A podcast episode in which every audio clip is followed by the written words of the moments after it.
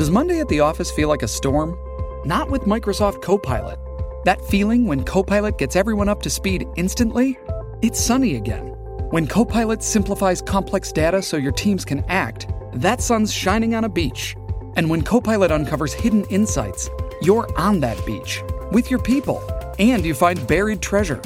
That's Microsoft Copilot. Learn more at Microsoft.com/slash AI for all. This episode is brought to you by Shopify.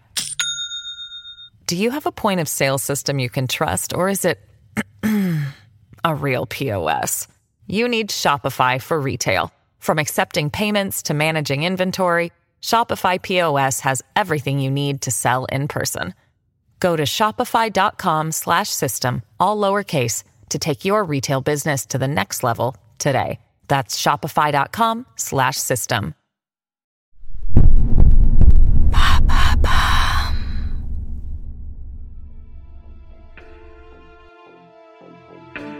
C'est une des affaires les plus médiatisées de ces derniers mois, l'affaire Delphine Jubilard. Voilà plus d'un an que sa famille, ses amis, ses voisins, les enquêteurs et les magistrats qui travaillent sur sa disparition se posent la même question.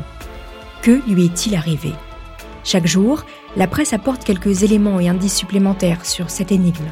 Mais pour l'heure, il n'y a toujours pas d'aveu ni de corps.